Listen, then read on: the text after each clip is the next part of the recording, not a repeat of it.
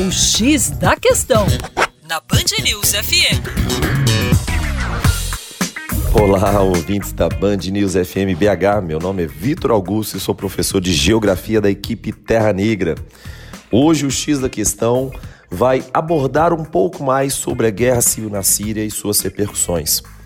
Como sabemos, a guerra civil na Síria já está arrefecendo nos últimos anos as tropas do Assad já reconquistaram importantes cidades sírias, importantes cidades sobre os domínios dos rebeldes sírios, e, consequentemente, isso promove uma série de atos emergenciais, atos de suspiros por parte dos rebeldes.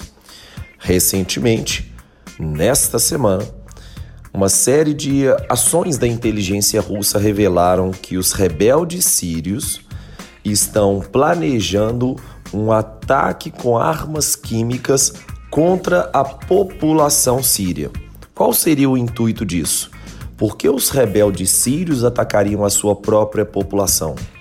De acordo com a inteligência russa, isso ocorreria para colocar culpa, atribuir culpa ao regime do ditador Bashar al-Assad e, consequentemente, esse mesmo ditador seria interpelado por potências ocidentais, como os Estados Unidos, liderando a OTAN.